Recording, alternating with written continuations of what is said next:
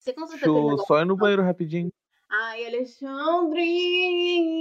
Alexandre tem que aprender comigo. Quando deu cinco minutos, eu fui escovar o dente e fui fazer xixi. Alexandre, vai, vai, vai, vai. Filma um mijinho pra gente poder gravar, Alexandre. Pra ter mais conteúdo. Não, ele quase levou o, com- o computador, né, pro, pro, pro banheiro. Eu achei que ele levantou, começou a andar com o computador. Eu achei que ele tava levando pro banheiro. Sim. Devia aproveitar que já tá errado de ir ao banheiro agora mesmo. Dá pelo menos entretenimento, né? Exatamente. Mas eu acho que eu dispenso esse entretenimento, viu? acho que eu prefiro não. Diferenciado, gente. Inovação, inovação. Aposto que nenhum Voltei. podcast fez isso. Você lavou a mão? Foi muito rápido, não tô confiando, não. Caraca, eu estou claro que eu lavei a mão. Pra todo mundo que tá ouvindo, lave a mão quando for fazer pipi, gente. Antes e depois. Antes e Depois, é uma dica muito importante de saúde.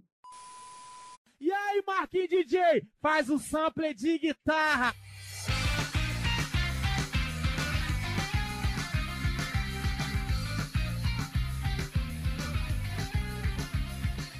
E aí, gente? Não, Mari, mais animação. Tem que desde o começo, pô. Vai, dá o gás. Não, para, me deixa em paz. Sim, em alegria, alegria, alegria um no coração, vai. E aí, gente? Meu Deus, ficou muito forçado. É a Xuxa, ela. É a Xuxa no fim de carreira, tá ligado? Saindo da Globo. Porra, não, é, é a Xuxa diante. Não, é é a Xuxa no dia da Cláudia. É isso aí. Tava irritadíssima aquele dia, gente. Eu nunca fui no programa da Xuxa. A, Eu a Mari é a minha primeira Xuxa. A minha primeira loira do Tian. Uma honra, é uma honra pra mim. É, sejam bem-vindos para mais um episódio do Over no Flashback. Eu sou a Mario. Eu sou a Gabi, eu. Eu sou a Lei, ou. E eu sou a Dayana, eu, mas todo mundo me conhece como Cacaíra, não adianta. Ô, Alexandre, você falou pra mim que você tinha uma piada hoje e você não vai fugir dela. A gente tá aguardando sua piada já faz um, um mês por aí e você não entregou. Então você vai falar sua piada. Pô, é mas na moral, minha piada é uma vergonha. É uma vergonha. Que eu, que eu, eu pensei nessa piada, eu tava sozinho em casa, não tinha nada pra fazer. Não tava sozinho em casa, sempre tô sozinho em casa, mas. mas nossa, que deprimente. Mas eu, tá, eu, tá, eu, eu- do nada me veio essa piada na cabeça. Mas vamos lá, vou contar essa piada aqui pra vocês. O, o, o, essa piada conta a história de como começou a treta entre as cobras e os sapos de Naruto, tá ligado? Tava o Gamabunta lá conversando lá com os sapinhos, né? Ele quá, quá, quá, quá.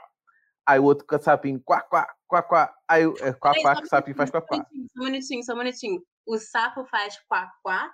Não, é porque eu não sei fazer quá. Não sei Ele não fazer sabe o sapo. fazer. É, é, exatamente. Vamos lá começar de novo. Vamos lá começar de novo. o, o, o Gamabunda tava lá, né? É, é, como é que é mesmo? Rabbit, rabbit. Aí, vai. Não, vo- você faz a dublagem pra mim? Você faz a dublagem pra mim, por favor, Cacaíro? Faz a dublagem pra mim? Vamos lá. É, Cacaíro Alá Gamabunta. Como é que ele tava fazendo? Rabbit, rabbit, Aí o outro sapinho falou. rabbit, rabbit. Aí o Manta chegou e. De, de cobra, né? Aí, como é, como é que é o de cobra? É... Como é que é, Mari? Como é que é, Mari? Ah, é o chucaio da cobra, vai, vamos. Vai. Passou a pastinha aqui, meu Deus. Aí a cobra. Aí, aí o, o Manta chegou e fez o quê, Mari? Sons de cobra. Aí o Gamapunta falou, pô, ó, o cara cortando assunto, mó vacilão. Aí começou a treta entre as cobras e os sapos de Naruto. Foi assim. Essa Muito a obrigado piada a todos os participantes. Essa foi a piada mais esquizofrênica que o Ale já fez até hoje.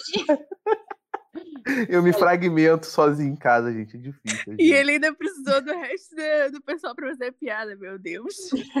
Piada de interativa. Eu acho, que, eu acho que a piada acabou sendo engraçada por causa do suporte. Obrigado, obrigado. Vocês foram minha aérea. Obrigado a todos. De Já nada. amigo. spoiler do final do, do, do arco, olha só. É que hoje eu não tô no comando, aí eu posso bagunçar a timeline à vontade. Hum. O problema é da Mari. Você vê, né? Espíritos de equipe não temos. Eu sou quase um Loki, tá ferrado. Enfim, depois de toda essa loucura, né? A gente nem apresentou a convidada direito. Estamos aqui com a Cacaíro, também conhecida como Dayana. É isso Uma aí, das né? A Daiane é nossas- conhecida como cacaeiro. Ou isso. que é uma das nossas maiores apoiadoras, tá? Vamos falar aqui que ela tá aqui com a gente desde o início, muito importante para a nossa história, e não poderíamos deixar de trazê-la. Então trouxemos aqui hoje para falar desse arco que é tão que toca nos nossos corações. E admito que eu fiquei muito feliz quando você me chamou justamente para esse arco, porque é o meu favorito até agora. Tipo, Eu- eu- Adivinhei, eu- adivinhei. muito feliz. Ale, eu gostaria muito de acompanhar One Piece, mas é muito grande, então eu tenho que ter tempo. Não, mas não. Mas é aquilo. Deixa eu fazer meu retiro espiritual no final do ano, eu tento, tá bom? Ah, show, show. Cara, é só fazer o seguinte, comecinho. Pô, vou almoçar aqui, nada pra assistir. Gente, não é um hábito saudável, tá? Mas eh, todo mundo faz isso, então ignorem. Ah, vou almoçar aqui, nada pra assistir. Aí bota um episódiozinho. Aí no outro dia faz a mesma coisa. Aí quando você vê, você já tá no episódio 100. Um ano você tá na metade do anime. Então é só. É, é, é tudo uma questão de perspectiva. Ou você pode almoçar quatro vezes por dia, e aí no final do ano você chega na metade. É isso aí. É, ou eu posso assistir quatro episódios por três episódios por dia, dá aproximadamente uma hora, mais ou menos 20 minutos por episódio, que é mais ou menos o horário que eu tiro de almoço, lá. Aí, ó. Muito bom que tem que fazer um cálculo, né, pra terminar essa série, senão nunca vai ter cuidado. Cara, a, a vez mais rápida que eu consegui assistir One Piece foi em dois meses e duas semanas, se eu não me engano. Mas você assistiu tudo? Tudo. Percebam Como? que ele falou a vez, porque ele já assistiu One Piece várias vezes. Sim, eu gosto, eu gosto de assistir. Várias Eu- vezes, mil episódios. Eu, quando tava, tipo assim, no ensino médio, época de estudo assim, eu não fazia nada além de assistir anime, cara. Eu não fazia assistir anime, série, essas coisas. Porque eu, eh, a escola eu achava muito fácil. Eu não era uma pessoa muito esforçada com, com outras coisas assim, tá ligado? Eu não tinha nada pra fazer. Pra eu dizer que eu saía de casa, eu praticava um esporte de tipo vôlei, karatê, essas coisas. E eu ficava o resto do dia assistindo anime, porque eu, eu matava a aula várias vezes. Nossa, eu era muito ruim como aluno, não sei nem como é que eu tô na faculdade. Alexandre, chega de dar mau exemplo para as pessoas. Não, não, não, me- não, não, não sejam como eu, por favor. Ninguém Não quer saber da sua eu. vida. A gente tá aqui com a convidada e você tá enrolando pra fazer entrevista com a convidada. né? Eu tô aqui pensando, eu tô, eu tô aqui usando dois, dois neurônios que eu tenho. Um eu tô, um eu tô usando pra enrolar e o outro eu tô pensando na entrevista. Olha o amadorismo aí. O A gente tá amadorismo. sendo humilhado pelo amadorismo hoje. Tá, então eu vou fazer a entrevista porque eu, no final eu faço tudo, né, Alexandre? Mentira, mentira, para. Eu não sei, eu não sei porque ele tá demorando tanto pra perguntar se ele sempre faz as mesmas três perguntas, que é, seguinte, primeira pergunta, quando que você começou a assistir anime, amiga? Eu comecei a assistir anime na manchete. Meu primeiro, Nossa. meu primeiro, é, meu primeiro anime, porque eu assistia, na verdade, na época que não passava anime na TV. Passavam os. Vocês lembram do Kamen Rider, Jiraiya, Giban? Eu assisti isso tudo. Super Sentai, né? Isso aí. Isso, e aí minha mãe gravava em VHS à noite pra mim, quando passava no final da tarde, porque a criança era pequena e criança pequena é que nem Teletubby, né? De novo, de novo, de novo, de novo, de novo. Aí eu, ela ficava repetindo aquilo pra mim durante o dia pra eu ficar quieta. Então, quando o Cavaleiros do Zodíaco lançou na manchete, eu comecei a assistir, foi quando eu comecei a assistir anime, e aí eu assisti todos os animes que passavam na TV aberta até 2010, assim, 2011. É, acho que Passo, até 2009, passo 2010. Yu Yu Hakusho na TV Manchete? Claro que sim, na Passou. melhor dublagem, na Sério? melhor dublagem, claro. Sabia não. Nossa, eu assisti Yu Yu Hakusho inteiro na manchete. Eu assisti a, a saga de, A- de. Não, perdão, a saga do Santuário, ah, no, do Cavaleiro Zodíaco. Aí eu assisti Yu Hakusho. ah, na época passou Super Campeões, que era um anime de futebol. Aí passou um que era uma imitação americana dos mangás, do, do- dos animes, que era o US, US Mangá. Aí, de- e aí eu aí depois foi pra TV Globinho. E na verdade eu acho que eu assisti todos os animes que passaram assim, alguns com mais frequência do que outros, mas os que passavam na TV aberta, que na época eu não tinha TV a cabo, na verdade TV a cabo não era muito comum na época, né? Anos 90. Até o fim da TV Globinho, e até o fim do Bom Dia e Companhia.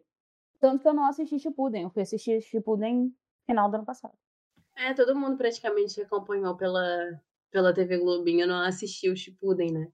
Inclusive, várias pessoas têm raiva do Sasuke porque ficaram assistindo anos e anos e anos ele fazendo, tipo, ele sumido, sem entender muito bem os motivos dele.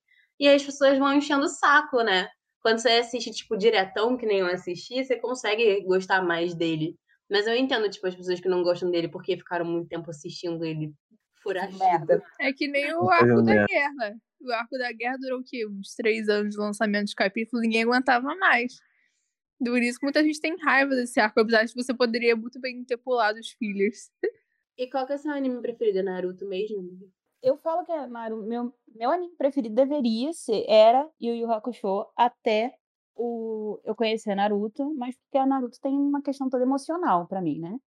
Porque a minha mãe era mais otaku do que eu. Minha mãe assistia todos os animes que, e ela assistia alguns quando a gente tinha TV a cabo também. E eu só assistia quando a gente tinha na TV Globinho. E na, verdade o Naruto era no Bom de Companhia. Aí eu assistia com ela. Então era um ritual da família. A gente ajeitava as coisas de manhã, botava meus irmãos pra escola e a gente ia assistir anime. Entendeu? Aí a gente assistir Naruto e a gente a- a- eu nunca fui. Gente, deixa eu tirar um negócio. Eu sei que, eu sou, que o meu nome é Cacaíro, que é nome de chip, mas eu não sou shipper. Ah. Não faz sentido, não faz sentido. Deixa eu Meu mundo tá abalado. Não faz sentido, mas assim, meu foco nos animes nunca vai ser o chip. Eu posso até olhar assim, pô, eu gostei desse chip e tal, mas meu foco nunca vai ser o chip. Nunca vai ser o motivo de eu assistir o anime, nunca vai ser o motivo de eu prestar atenção no anime, vai ser chip, entendeu? Então, quando eu falo que eu não sou shipper, não é porque ah, eu não gosto dos chips que, que surgem. Alguns eu não gosto mesmo, mas a maioria das vezes é só aquela parada assim, não é o foco. Eu não vou assistir Naruto por causa do chip. Eu chorei do Naruto, do Naruto desde o dia que Kuruka tomou a estrelada nas costas, entendeu? Só aquela shuriken gigante nas costas. A gente torcia pela Hinata, entendeu? E pela Sakura. Aí minha mãe falava que o Sakura, que o Sasuke, que meu filho, por que, que você tá tão revoltado com a vida? Ah, ué, aí na época, mas olha só, na época existiam os emos, tá? Hoje em dia, Sim. então ela chamava ele de emo revoltado. Ela chamava ele de emo revoltado. Eu chamei Sasuke de emo revoltado, só chamava ele de chato. Mas eu entendo o Sasuke, ao contrário da maioria da galera que ficou com ódio dele, eu entendo os motivos do Sasuke. Não concordo com todas as atitudes, mas eu entendo os motivos. Então, Naruto hoje é meu favorito por uma questão emocional. Não é nem por uma questão assim de ser o melhor anime do mundo. Traz lembranças da minha mãe e tal, os momentos que a gente tinha junto. O melhor Olha. anime do mundo pra você é qual, então? Acho que é muito. O melhor anime do mundo é muito relativo, cara, porque cada um vai gostar de uma coisa. Hoje eu tô viciadíssima em Jujutsu. É o melhor anime do mundo? Não, mas ele é divertidíssimo. Até os furos dele me, me divertem. Então, eu, eu tô apaixonada por Jujutsu. Significa que, de repente, quando eu começar a assistir Top Revengers, que tá na, na, na, na lista, eu também não vou amar? Não, quer dizer, eu adoro o, o Boku no Hero. Então, assim, eu acho que depende muito do estado de espírito que você tá, a não ser que seja o Ale, que vai ser sempre One Piece, e também do momento que você tá, porque às vezes, por exemplo, outro dia eu tava muito estressada, não queria pensar em ver Shokugeki no Soma. Food Wars, entendeu? Que é um anime bobão pra- de comida, que não, não é um anime pra você super pensar no plot, sabe? É só de comida da galera cozinhando, e aí você ainda pensa assim, pô, tem receita legal, queria aprender. O meu preferido atualmente também é Jujutsu, sabia? Eu amo Jujutsu. Eu já assisti três vezes. Eu tô indo pra quarta. eu já assisti três vezes. Ale, vamos de bate-bola. É, vamos lá, bate bola. Um, dois, três, e vamos lá. Animes preferidos, é Naruto ou Yu Yu? Entre Naruto e Yu Yu. É. Yu Yu. Yu Yu? É, é Itadori ou Naruto? Olha só. Isso não é justo com coração de mãe. É, Tá? O Itadori é meu solzinho, mas o Naruto é mais tempo. ah, tá bom, então vamos lá. Nobara ou Sakura, então, vai. Daqui é mais humilde. Não, eu amo a Sakura. Eu não sou Sakura hater, ao- ao contrário do que a galera pensa. Mas eu vou escolher Nobara por outras questões. Nobara é Porque, muito como eu foda, falei, né? Porque é, hum, a Sakura ela tem uma evolução muito forte, mas a, a Nobara ela tem aquela coisa do girl power desde o primeiro momento, entendeu? Eu gosto da evolução da Sakura, de, de menina tímida, uma garota fodona, mas eu gosto que a, que a Nobara não, não teve essa transição. Ela já é fodona desde sempre, então. Sim. É, agora, só pra eu dar uma rasteira no fandom de Naruto, Saga de Hades ou Invasão a Konoha? Invasão a Konoha que você tá falando é o do. Porra. Hein? Que Arco isso? Desculpa. Que Eu isso? adoro a saga de Hades, mas Que isso? desculpa, o Arco Pain me traz um monte de emoção. Me traz a declaração da Renata, me traz o florescer do meu filho. Então, não. Não, mas o arco do Pen, ele é só, tô falando só a invasão do Pen, não antes. Só a invasão, não o arco todo. É. Gente, é melhor. Não é o arco todo. Até, o arco do Jirai e do Sasuke é um arco. Pelo menos que eu, que eu aprendi. Não posso estar errado. Não, é porque eu conto a temporada inteira. Ah, assim, entendi. eu conto a temporada toda. Tá Entendi. tocando Tomei Secada. Tomei da Tasekai, que é a música lá do. Uou, uou, aí Por temporada, né? Entendi. É, eu- vou pela, pela abertura de temporada. Pra mim é o arco todo. Mas se for só o arco, o arco mesmo é o arco de Hades, a saga de Hades. Né? Obrigado, era isso que eu precisava. Graças Não a dá, Deus. não dá. alguém- Porque, alguém- pô, a saga de Hades é muito foda. Eu acho que eu tenho ela aqui, que eu comprei os DVDs. Caraca, você você já passou mal comprando DVD e sendo tudo errado? De pirataria. Nossa, pirataria falhou muito comigo. Mas vamos pro bate-bola, vamos pro bate-bola. Perdão, perdão. não, perdão. porque eu nunca comprei de, de- é, é, pirata de anime, mas de outras coisas, pô, comprar, sei lá, o 101 Dálmatas de um filme pornô dentro. Que isso já acontecia muito. Olha, não comprar. Não, eu não comprei 101 Dálmatas. Tipo assim, você comprar um filme infantil e vir uma bagulho assim, tipo adulto, nada a ver. Pirataria. Pirataria já falhou muito comigo, por isso que eu aprendi a baixar em RMVB na internet de escada. Eu quando, quando, quando era novinho, né? Eu, eu baixava no, num site, caraca, qual era o nome? Eu baixava num site os filmes, tá ligado? É tipo o Torrent hoje, só que o mais antigo. Eu fui baixar pra ver o filme, né? Aí eu, eu fui baixar com meu tio pra ver Senhor dos Anéis As Duas Torres. Eu baixei Senhor dos Anéis. Meu Deus. Eu já tava esperando por esse, olha só, as duas. Quero saber o que eram as duas torres. As duas torres Gente, eram grandes torres. Meu Deus do céu, gente. Aí Eu eu- não e, tipo, Era, era eu porque eu era eu- novinho e eu, eu era tipo aquele jovem manja dos computers, tá ligado?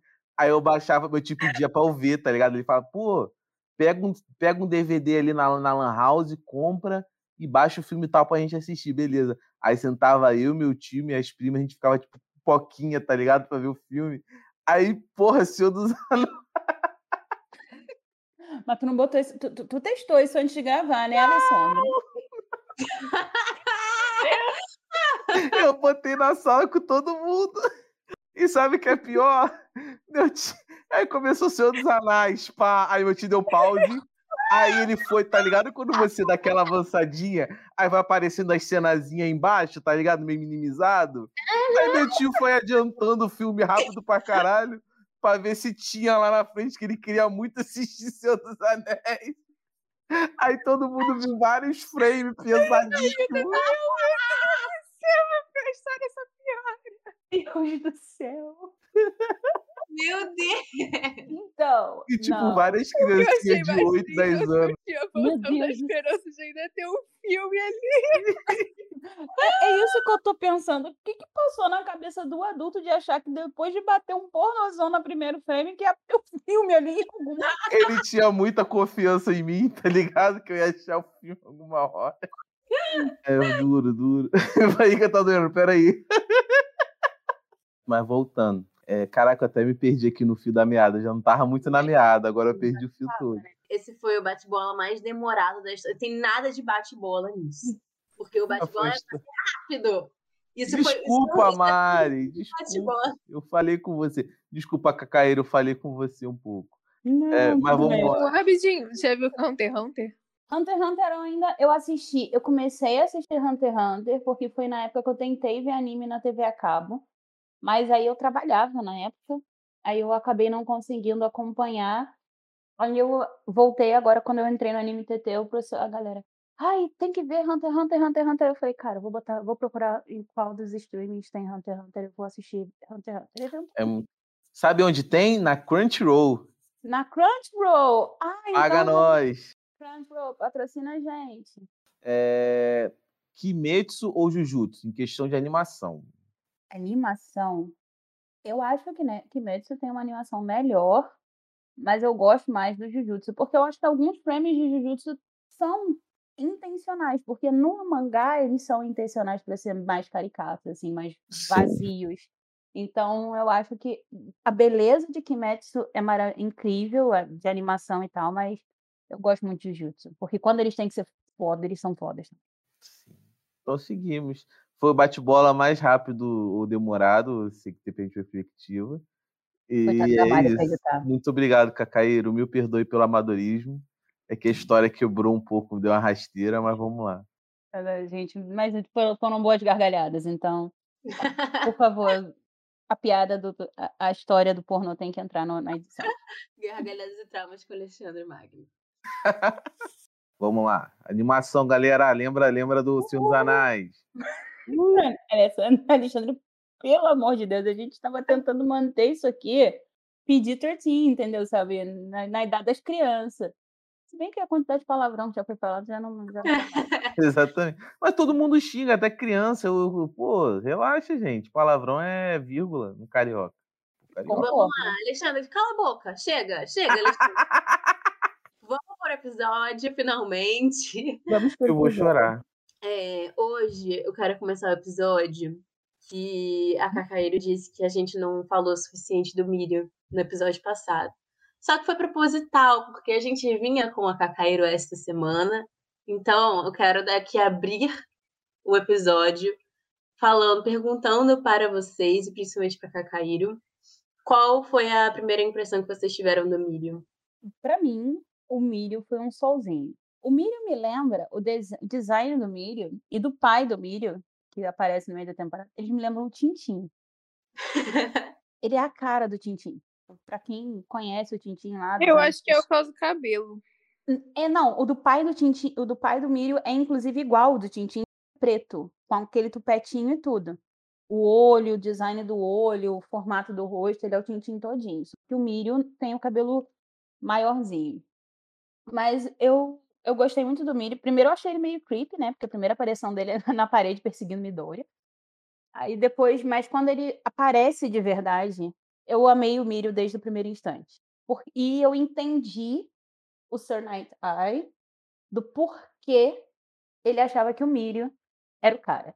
Parece que eles ficaram com preguiça de desenhar o Miriam, porque, tipo, o de- o design do Miriam é literalmente duas bolinhas, que é o olho, uma bolinha que é o nariz e um traço, assim, que é a boca. E isso faz dele ainda mais legal e mais carismático. É, e é bem. Eu acho que o olho dele é bem diferente do, do olho dos outros personagens, né? O design. Bem diferente mesmo. Muito diferente. Por isso que eu achei muito engraçado ele ter essa cara, por isso que eu zoei que ele tem a cara do Tintim, porque é muito diferente dos outros. Mas apesar de, de fato, o Miriam realmente ele é muito bom. Tipo, ele é a pessoa que mais sabe controlar a individualidade dele de todos os personagens até agora. Mas eu achei pesado o, o Night Eye, ele basicamente ele aceitou o, o Midoriya na agência dele postar- poder mostrar que realmente o Miro deveria ser o sucessor do, do All Might, não o Deku. Tipo, vou te aceitar para te humilhar, entendeu? Mas eu entendo a motivação do Night Eye, porque imagina, pensa que o primeiro contato do Night Eye é o seu primeiro contato com Midoriya. Você, a primeira, o seu primeiro contato com Midoriya foi falar que o Midoriya era chorão. E era chato. Verdade. Então, quem não conhece o Midoriya e não conhece o coração do Midoriya, as motivações do Midoriya, vê o Midoriya como uma pessoa fraca, alguém que não é capaz de inspirar. O Midoriya precisa que você seja exposto a ele para você inspirar. E o Mirio não. O Mirio, ele tem essa alusão durante a temporada, o Mirio, ele brilha como o sol, entendeu? Então, o Sir Night Eye queria alguém que pudesse, eh, que fosse talentoso e com um corpo preparado para dominar o One for All. E ao mesmo tempo, alguém que pudesse, de que você olhar para ele e você falar assim, cara, esse cara me inspira confiança. esse cara me inspira esperança, que é o símbolo que o, que o All Might era. E o Mírio é meio que um All Might simplificado, né? A, a, a imagem do Mírio, como a, a Gabi falou, é mais. É meio mal desenhado. A Gabi, a, a Mari também falou, é aquela coisa do, do design mais simples, né? O olho. Eu achei engraçado que ele é naturalmente gentil também, né? Porque o, o Midori, ele fala, nossa, por que você é gentil com ele? Ele falou, não tô sendo gentil, eu tô sendo o que o super-herói tem que ser. Que ele tem que ajudar os outros. Eu achei isso muito interessante, porque, tipo, ele é tão acostumado a ser gente boa que pra ele não tá sendo gente boa, ele tá sendo normal. E você vê que dele, desde que ele é, neném, desde que ele é um neném, assim, que ele conhece o Almadik na terceira série, e ele já é daquele jeito. Então, Sim. é natural. É, eu queria falar um, um negocinho que é muito da minha cabeça, não tenho a pesquisa exatamente, mas é mais de conhecimento aleatório que eu tenho. O, o All Might, ele tem três fases. E as três fases dele, os traços são referenciando aos quadrinhos do super-homem, tá ligado? Os uniformes e o traço, que a era de prata dele é acho que anos 90.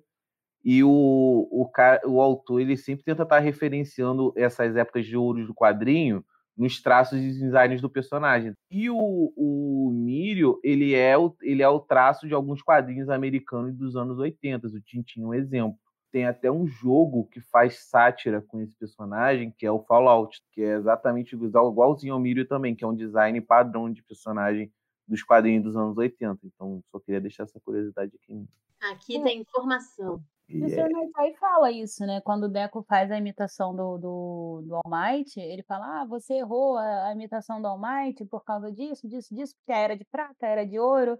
Já é uma diferenciação. E se você pegar que o Might, ele fez o estágio dele nos Estados Unidos, antes de voltar para o Japão, você tem muito dessa coisa do link do, do orgulho americano dentro do. Might. Por falar em All Might, é, uma coisa que, uma parte que eu gosto muito nesse arco é o, o Deku descobrindo que o All Might vai morrer por causa da previsão do Sr. Night Eye. E o All Might falando que ele não vai morrer, ele se recusa a morrer. Não vai morrer, ele não quer. Ele vai assistir o filhinho dele virar um novo símbolo da paz. E eu, ai, gente, lindo, né? O que dizer? Simplesmente lindo essa, essa cena. Vai bancar o Jiraiya. E a cena é muito emocionante, porque você vê o Midoriya completamente perdido, você falando assim, cara, o meu ídolo vai morrer, mas aí é a primeira vez que ele confronta o o All Might. Porque até então, mesmo como discípulo, ele trata o All Might muito como meu ídolo. Ele não trata o All Might como, ah, o cara que tem que me treinar. Ele fala assim, não, All Might, ó, ó, All Might. Naquele momento ele fala assim, eu não quero saber como seu fã. Eu quero saber como seu discípulo, como o cara Hum. que herdou o One for All. Então, você tem a obrigação de me contar o que está rolando. E é a, é a primeira vez assim que o Midoriya confronta o, o All Might. E o All Might, ele é muito o, o Bernardinho do, do Deku, né? Que, tipo, ele vê o, Deku fazendo merda, se quebrando. Aí tá o All Might. Ah, filho da puta. Ótima comparação. Em homenagem às Olimpíadas aí, ó, que começaram. De fato. Outra coisa que tem nesse arco, na verdade, no final do arco passado, nesse arco, é o, o Midoriya finalmente descobrindo, tipo, o caminho ninja dele, né? Só que o caminho de herói dele, que é não é mais salvar as pessoas com um sorriso, porque esse é o caminho do, do All Might, não é o dele. O dele é viver e salvar as pessoas sem ninguém precisar se preocupar com ele. E ele demorou muito pra encontrar esse caminho, né? Isso vai dar uma merda. Isso vai dar uma merda, porque eu já peguei spoiler do, do, do mangá. Porra, muito burrão, né? Vacilão. Não, mas eu entendo ele, porque esse Nindô dele, né, o caminho ninja de herói dele, como disse a Mari, surgiu quando ele viu a mãe dele chorar. Porque até então ele estava longe da mãe dele e não estava com as coisas que aconteciam com ele afetavam a mãe dele. E aí, de repente, ele viu a mãe dele chorar e viu como ela estava preocupada. Ele viu o All Might se humilhando para a mãe dele para pedir porque se importa com ele, pedindo para ele voltar para o ar. E aí ele viu que inclusive a mãe dele naquele momento tinha o direito de falar assim, não, ele não vai voltar. Então foi a hora que ele falou assim, ou eu passo a cuidar de mim, ou nada do que eu fizer vai ter vai valer a pena, porque eu vou estar magoando as pessoas que eu gosto. Exatamente. Sim. O Midori é, uma é um menino muito sensível. Eu acho que é por isso que ele se dá muito bem com a Eri, princesinha. Sim. Sim. É. Aliás, o, esse arco Midoriya cresce muito, né? Ele tá muito. Ele passa por uma fase muito séria, né? É que Ele- começa a ver a responsa, né? Experi- Experiência de herói. Começa De a bater na porta.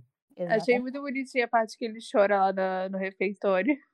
Ai, E aí as crianças come- começam a oferecer comida pra ele, que não tem muito o que fazer ali. Destaque pro meu menino Todoroki. Aham. Você vê que é justamente o momento que. Eu até anotei isso, assim, que é, é um, é um momento que você vê, porque no início você vê o Todoroki muito frio, né? Ele parece frio, distante e tudo.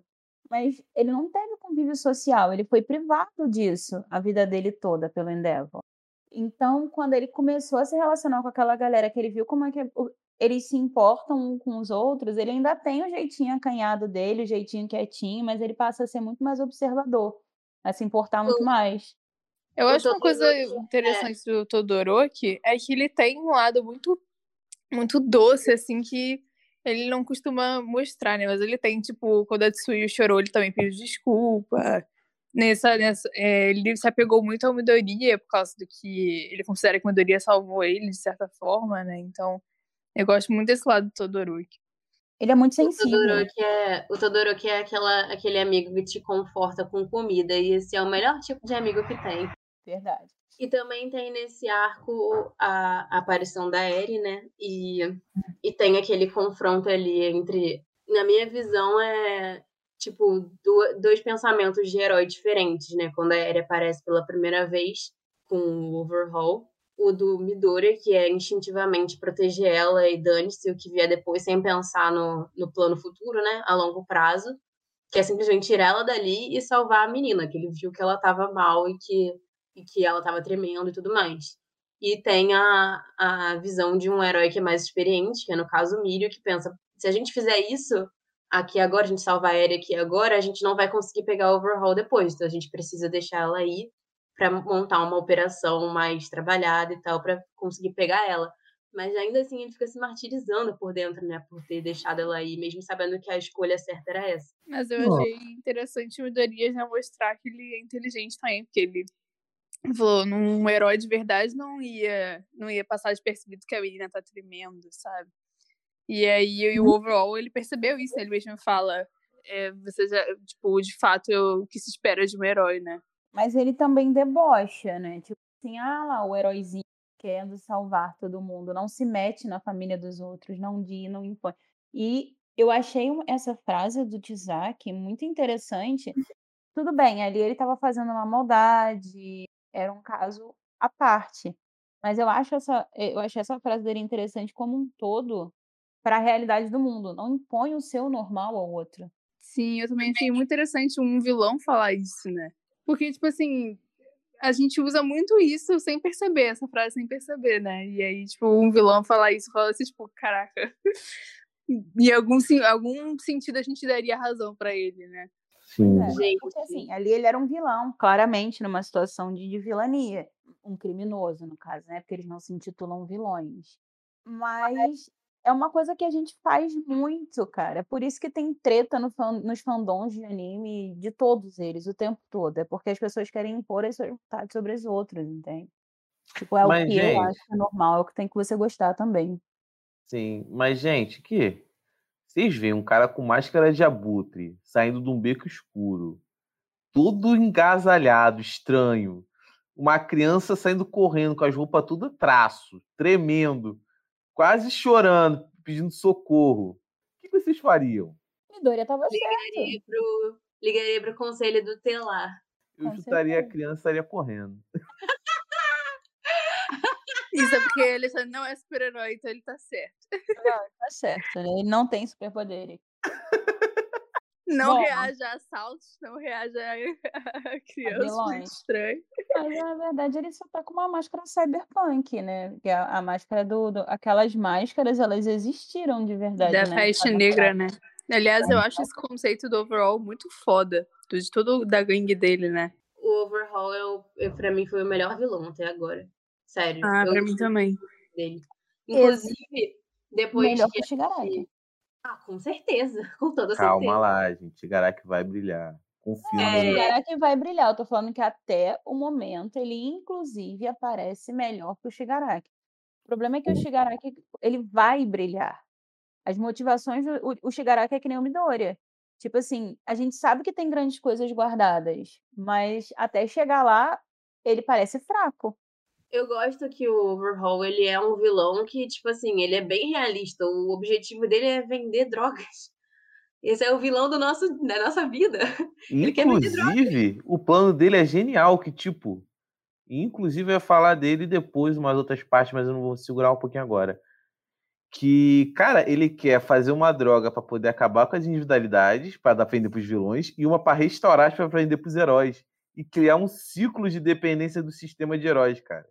O Ou cara é seja, um gênio empreendedor, filho. Exatamente. Aprenda, velho da Ravan. Ah, Ele é empreendedor, exatamente. Uma coisa muito foda da construção do, do Overhaul e do Shieha Saikai é que o Shieha Saikai, não sei se tô falando certo, mas enfim, depois que a gente analisar as lutas eu vou falar um pouco disso melhor, mas eles são baseados nos oito preceitos da, do budismo, né? E aí, enfim, eu fiz toda uma pesquisa acerca disso, depois que a gente falar das lutas eu vou falar sobre isso melhor. porra. Agora, como bons sommeliers de luta que somos, vamos passar para a fase que todos gostamos, que era a análise das lutas. Então, o que vocês acharam da apresentação do. Eu não sei o nome dele, gente. Do. Saniter, Saniter. Saniter, vai. O que que vocês acharam da apresentação do Saniter e da individualidade dele? Eu adorei, adorei a individualidade dele. Me fez pensar em várias possibilidades aqui, coisas que ele pode comer. Exatamente. Eu também fiquei pensando ali, ainda mais quando você chega na segunda, aí você vê que realmente não é só comida, é qualquer coisa que ele come. Então, tipo assim, é muito útil. É muito, muito, muito útil mesmo, o jeito como ele transforma o corpo dele. Aliás, eu, eu fiquei pensando, cara, ele tem que ser. Ele necessariamente tem que ser carnívoro, né? Ele não pode ser vegetariano, senão ele é fraco. Ele tem vários. Ele guarda comida, né? Gente, eu achei sensacional. Eu adorei. Eu acho que ele tá um dos meus favoritos, esse personagem, porque, cara, a individualidade dele é foda e o jeito dele também é muito foda, porque ele é todo fofinho.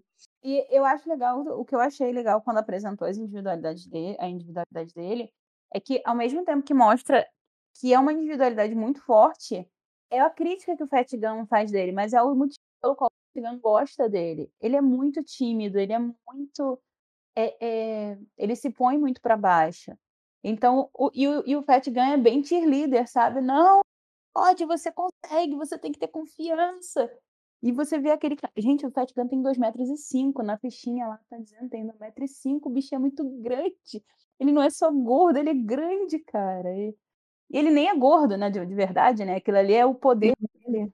Ele me lembra o, o Amadi, que ele me lembra um pouco a situação da Hinata do Naruto, né? Que ela já é forte, mas ela põe, impõe nela mesmo barreiras mentais, né? Digamos assim. Sim. Uma série de defeitos que ela não tem, que no caso ele também, uma série de barreiras mentais que não deixa que ele desenvolva. E é só quando ele entende que ele precisa quebrar aquilo que ele mostra o verdadeiro potencial dele. E é interessante também a, a diferença entre ele e o, e o Kirishima, né? Que o Kirishima ele é todo over e animado e tudo é muito legal pra ele. E o, e o Amadik, agora aprendi. E o Amadik não é assim, ele é o contrário. E aí eles ficam se equilibrando nesse jeitinho deles e, tipo, um vai ensinando o outro, né? Tipo, o próprio, o próprio Amadik vai se inspirando um pouco no, no Kirishima, né? Na, nessa vontade dele de viver.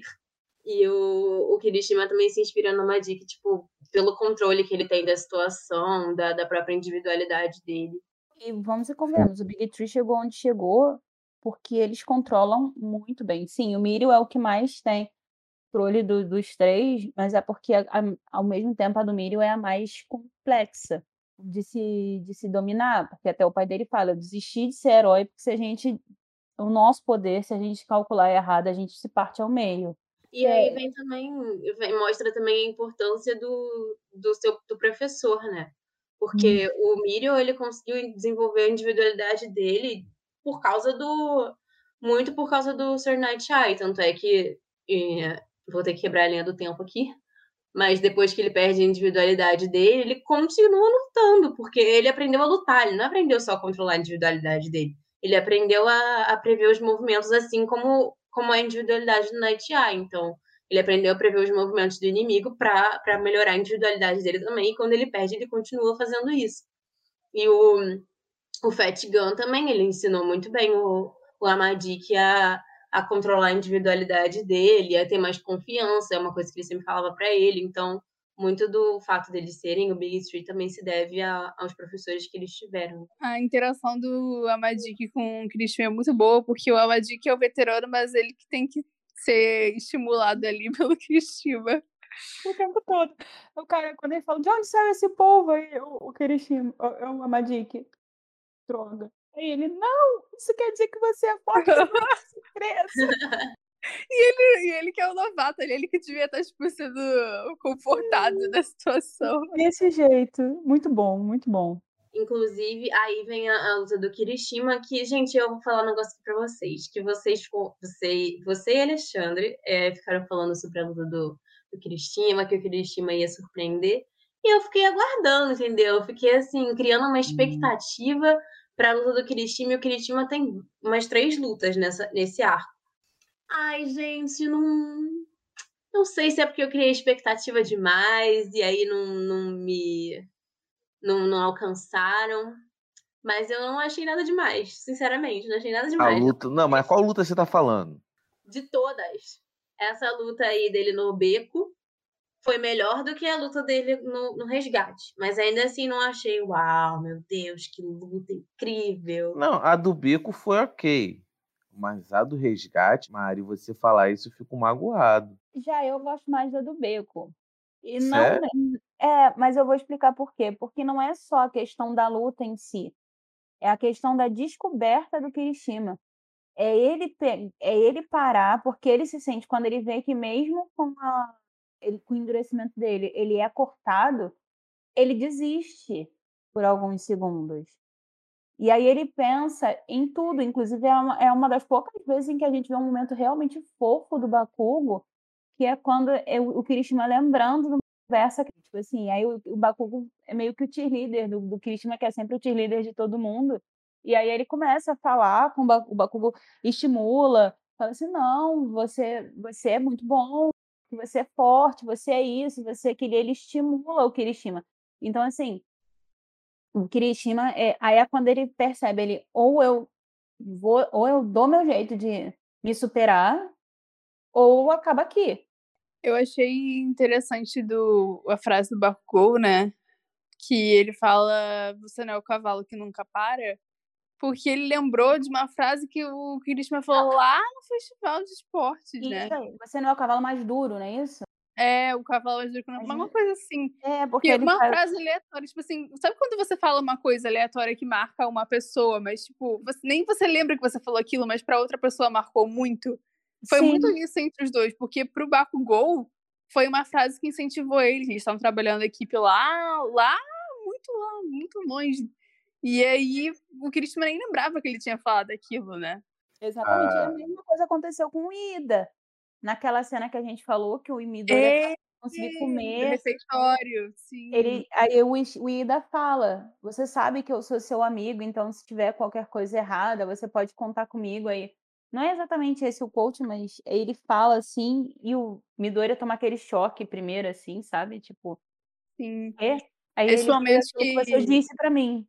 Esse momento que você, você tipo, lembra o que, que você é na perspectiva de outra pessoa, né? Uhum. E, e, isso, isso volta no que o, o, o Aizawa falou no arco de, de licença provisória, que é o o Bakugou e o Midoriya são os pilares da turma, né? Uhum. E isso tá sempre, to, todos os momentos isso está mostrando. Em todos, todo mundo leva um pouco do, da inspiração deles dois.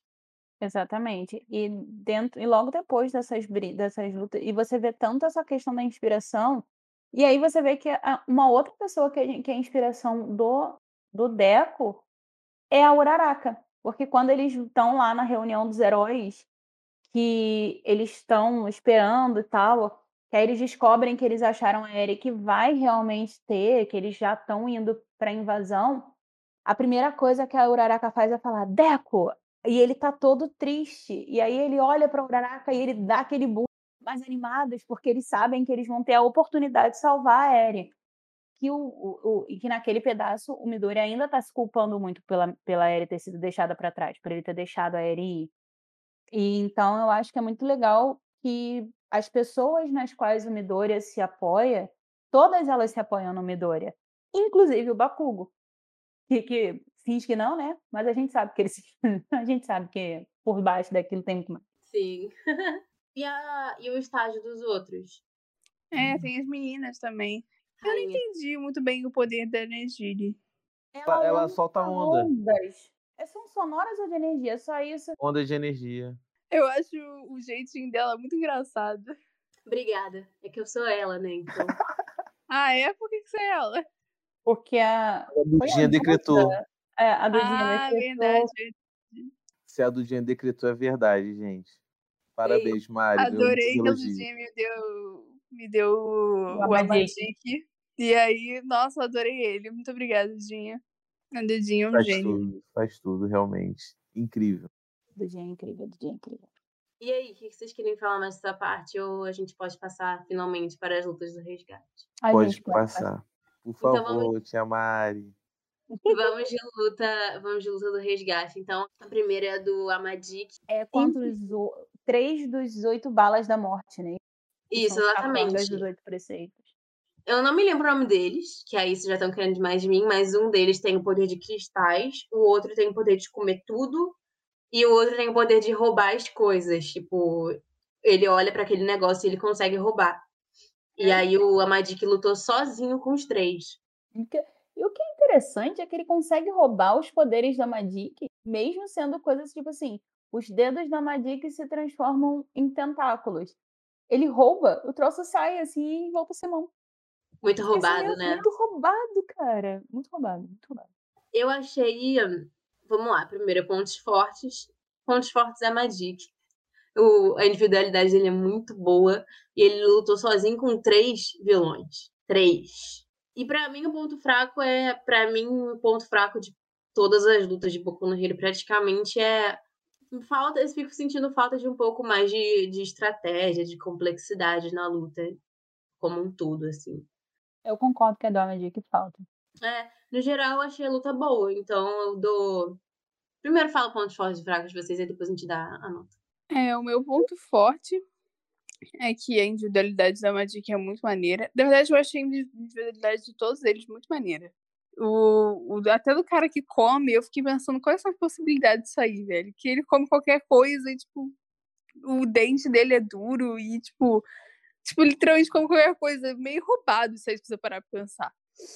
E, mas o ponto fraco eu, eu também concordo. Eu concordo que falta muita, falta tática, né, nessas lutas, mas eu também acho que é, foi muito rápida. É um outro ponto fraco, eu diria que, porque se tivesse tido mais ação, assim, tipo, pra aquela coisa de, meu Deus, tá durando muito essa luta e ele tá resistindo, teria sido mais interessante, talvez. Eu sinto a mesma coisa, mas é porque às vezes parece que durante o flashback, porque essas lutas, tanto a do a do Kirishima, do, do, do quanto a do Kirishima, nesse arco, que é, que é da agência Fat Gun, tem muito, é, muito flashback de por que, que eles se tornaram heróis. Tem muito do, do passado deles. É quando você vê por que, que o nome do Sun Niter é Sun Niter, que aí você vê a relação do Mirio com, com o Amadi, que é a primeira vez que eu vejo num shonen uma amizade que um cresce o outro sem um pingo de rivalidade. É verdade. sabe? Quase todas as amizades que eu já vi, assim, eu acho que mais recentemente, é, que nessa esse arco de Boku no Hero é mais antigo, você pode dizer que o Shiguro e o Itadori também, um cresce o outro sem rivalidade, porque um protege o outro, mas o deles foi o primeiro que eu vi, assim, sabe? Onde É, o Megumi e o Itadori ainda tem um pouquinho de rivalidade, porque o Megumi fala que ele vai, vai se esforçar, porque o, o Itadori também tá se esforçando, né? O, o Sasuke do Boku no Hero e o, o Amadik e o Togata. É, eles não são assim, eles são, tipo, um- eles não, não ficam se comparando um com o outro em momento algum. Pelo contrário, eu acho muito legal que um fala assim: "Eu quero ser como você". "Não, mas você é muito mais forte do que eu, você é muito melhor do que eu". Então eles estão ali sempre se incentivando. Inclusive o nome dele de herói foi o nome que o I que o Mirio deu pra ele, o Sun Eater. E admito que a primeira vez que eu ouvi, antes de ler, eu achei que fosse alguma coisa de Sun Eater, assim, tipo, porque quase todos os nomes são em inglês. Eu falei: "Gente, por que que é sanitário? Tipo, o que que tem a ver comida com sanitário? Hum, defesa sanitária?" E não entrava. Aí quando eu vi que era Sun Eater, né, o devorador de sóis, eu falei assim: "Cara, muito, muito, incrível". Porque o Mirio é o sol da vida dele. E ele não quer devorar o Mirio de uma forma, assim, de uma rivalidade e coisa. É é como dizer assim: "Você é mais forte que eu. Se você eu sou o sol, você é aquele que devora sóis. Você também é muito forte". Então eu acho muito legal. Sim, muito Eles foda. são inspiração um para o outro, não tem rivalidade. Eles são aqueles amigos que é tipo, ai, amiga, você é linda, ai, você é mais, eu te amo, eu te amo mais.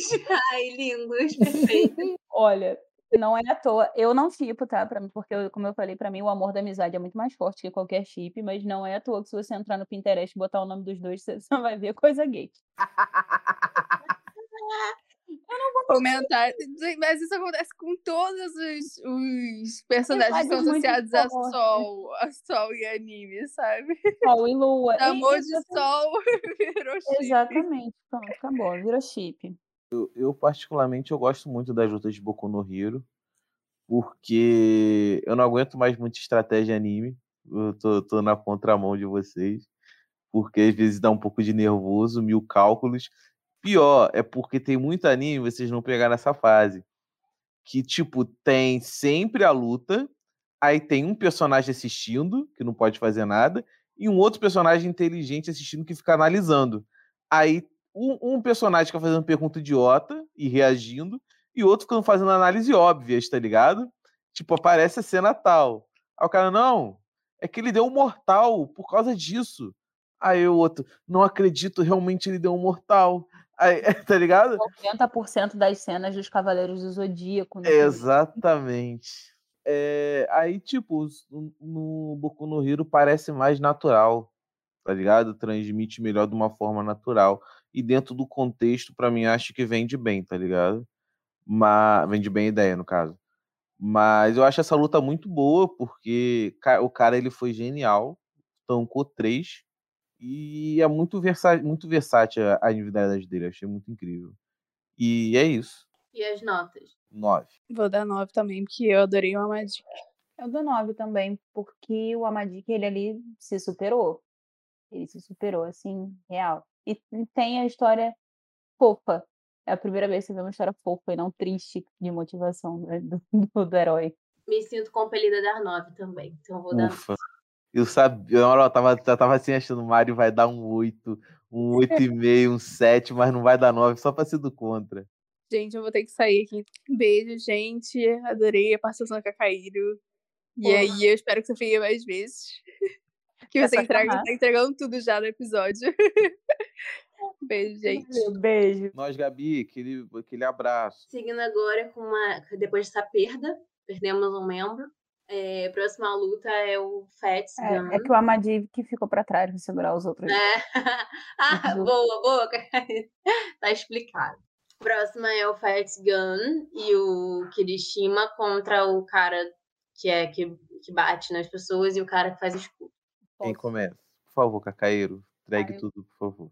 Eu não vou entregar tudo, não, cara. Assim, aquela luta. Ah, não, mas agora vocês têm que exaltar porque vocês falaram tanto Mas olha só, agora eu vou falar do Kirishima, porque o meu menino brilhou, tá? Ele me emocionou sim.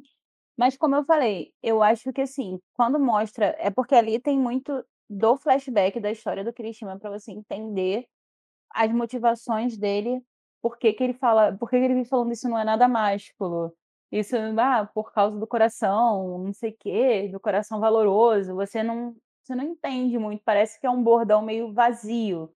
E ali você entende por que que ele usa esses bordões, ele odiava a in- a individualidade dele. Então, quando ele passa a ter aquele símbolo no Crimson Riot, né? Que é Crimson Riot, né? Eu sei que Exatamente. Crimson alguma coisa, em que ele começa a gostar da individualidade dele, que ele percebe que você pode ser um herói mesmo você tendo medo, porque ele se acha medroso. Então eu acho que ali é um momento é é são é um momento muito de superação, é de você como a Gabi falou antes, eles dão a oportunidade do personagem brilhar, entendeu? É uma luta emocionante de vários sentidos, porque ali ele estava mesmo com muito medo, porque ele ele sabia que ele não era mais forte que aquele cara, ele sabia que ele não aguentava aquelas porradas, mas ele quis proteger o o Fat Gun de qualquer forma, porque ele viu que o Fat Gun estava perdendo, que o Fat Gun estava se machucando, o que para ele era impossível, né, porque aquela gordura do Fat Gun absorve as pancadas, então ele falou: "Vou dar o meu tudo para fazer para proteger aquelas pessoas pelas quais eu me importo, não importa se eu vou morrer". Ele mesmo ele superou o medo dele, eu acho que é isso que faz ele brilhar. E o próprio vilão, que que eu não sei o nome, que bate nas pessoas, ele reconhece isso, O né. Rapa? O Rapa.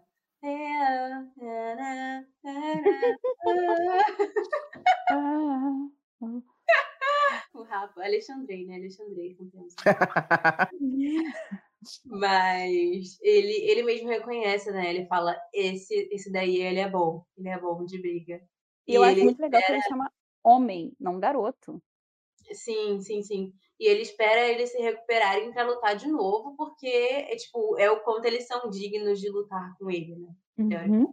E eu acho muito da hora que o Fat Gun ele apanha tanto que ele emagrece, cara. É Uhum. óbvio que o Red Ryder tinha que fazer alguma coisa, filho, ele apanhou tanto que até emagreceu, cara.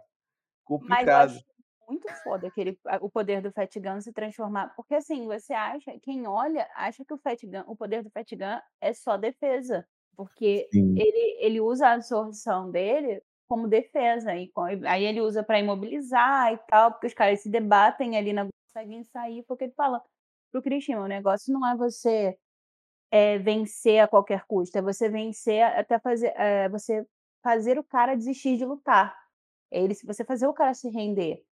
Mas quando você descobre que ele tem o poder sim eu já desconfiei que tinha alguma coisa ali no Fat Gun quando ele fala assim: "Ah ah, você é o cara que gosta de lutar". É, eu me amarro em a já já tive minha fase de artes marciais. Eu acho muito da hora que o Fat Gun é o personagem mais fofo do anime, na minha opinião, que ele é muito fofo na versão gorda, e na versão magra ele é mais fofo ainda. No final da no final do da da saga, ele aparecendo magrinho, dando joinha, e os caralho, eu fiquei: "Meu Deus, esse personagem é demais". Ele chorando com o menino Kirishima machucado, porque o menino Kirishima deu tudo dele, entendeu. Mas eu achei muito legal o poder de absor absorção de pancadas do Fat Gun se transformar em em um ataque extra poderoso, assim, ou seja, tudo que Ofensivo. você me dá, se você me bater com força, a mesma força multiplicada você vai receber, e foi muito legal. Muito. E eu cara, eu achei muito da hora a virada de chave do Kirishima, cara. Ele aceitando a individualidade indo além, tá ligado. E é muito foda a forma dele final, tá ligado, de Unbreakable. Tipo, eu pra mim o ponto forte da luta foi, ah, o que a Cacaíro falou mesmo, da parte emocional, é é realmente muito boa, do Kirishima indo a além do limite dele, mas e sendo reconhecido pelo vilão, né. Mas de luta mesmo, se você for colocar no papel que ele fez, ele apanhou, depois ele se colocou na frente do Fat Gun, e apanhou de novo. Então essa foi a luta, entendeu. Por isso eu não achei nada demais, tipo, a luta, eh, literalmente falando a luta mesmo, pra na prática, não achei muito boa, não mesmo, achei nada demais, assim. O menino eu achei que ele apanhou demais, sabe. Realmente pela pela expectativa que Mari. colocaram, eu esperava que ele fosse sim. Mari, Rocky Balboa, né, o quanto você bate, mas o quanto você aguenta apanhar e ficar de pé. Que a vida às vezes ela, assim, às vezes é dura. Ela Mas ele bate, bate, bate, pé. você tem que se ficar de pé. Ele nem ficou vida, de né. pé, ele desmaiou. Ele ficou de pé, pra mim, no meu coração. Ele Ele ficou entrou de em pé coma, ele entrou em coma. Ele ficou de pé enquanto foi necessário, o suficiente Exatamente. fazer o Fat Gun poder, eh, revidar. Porque se Exatamente. precisasse de mais tempo, ele ia durar mais ali. Ele ia apanhar mais, ia ficar em coma e não ia acordar nunca mais. Isso que aconteceu. Mas, cara, eu achei muito da hora que, tipo, eles conseguiram virar, tipo assim, sobreviver e virar uma luta que era para eles perderem desde o começo, que o combo era muito apelão. Exatamente. Não tinha como ganhar, nem, nem, não importa qual herói, só, tipo, sei lá, só o Might, tá ligado? Que era muito apelão, tá ligado? Era um escudo e um ataque muito forte ao mesmo tempo. Exatamente. É, é lança e escudo, como os caras. E, e o, o- foi o legal que o Fat Gun mostrou que, enquanto eles precisavam de dois para ser lança e escudo, ele era lança e escudo sozinho. E o Kirishima falou: não, você é escudo também. Eu entendo a frustração da Mari de não ver o Kirishima lutar, mas é que às vezes a gente também esquece que a galera da 1A, eles são calouros, cara. Eles, por mais que eles já tenham passado por muita bosta desde que começou o ano deles, todos eles são calouros, eles não têm experiência de luta. Então, não lutas de verdade, assim, no mundo. Então, ali, ele usou aquilo que ele poderia, ou defender a pessoa que eu preciso defender. Entendeu? Às Sim, vezes, sim. às vezes é sobre isso, Mari. É sobre isso e tá tudo bem. Exato. Exatamente. Vou passar esse pano aí, sim, tá? Gratidão. Gratidão. Qual que é a nota? Qual que é a nota que vocês dão? 10, 10, 10. Dou 10 pro meu menino Kirishima. Não, é, 10. Por favor, por favor, gente, por favor. tá, eu vou dar 10 pelo meu menino Kirishima. Pela, eu vou dar 10 pela questão emocional, mas a, a, a luta mais top de todas, assim, desse arco não é essa. É, eu não, sim, realmente. Eu vou dar Vai. 8,5. Foi mal, Não, galera. um 9, um 9, um 9, um 9zinho. Não, Um né, 9,6. Um 1,6 só pra você falar que você mudou um pouco. como colocar, não tem como colocar essa luta acima do, da luta do, da Minotaur de cara. Simplesmente não tem como. Como é que é o nome? a Minotaur de cara. Entendi. Mas então, um, um 8,6. Só pra, só pra poder ceder um pouco a pressão. 8,6. 8,9, pra não dizer que tá acima, mas também não tá tão abaixo. 8,7. É Tá o bom, máximo que eu A consigo fazer por uma concessão, já conseguimos uma Já vitória. conseguimos algo. tá bom. A próxima, pra mim, é a melhor luta de todas. São 15 segundos de luta que valeram por todas as outras, que é o Overhaul e o Mirio.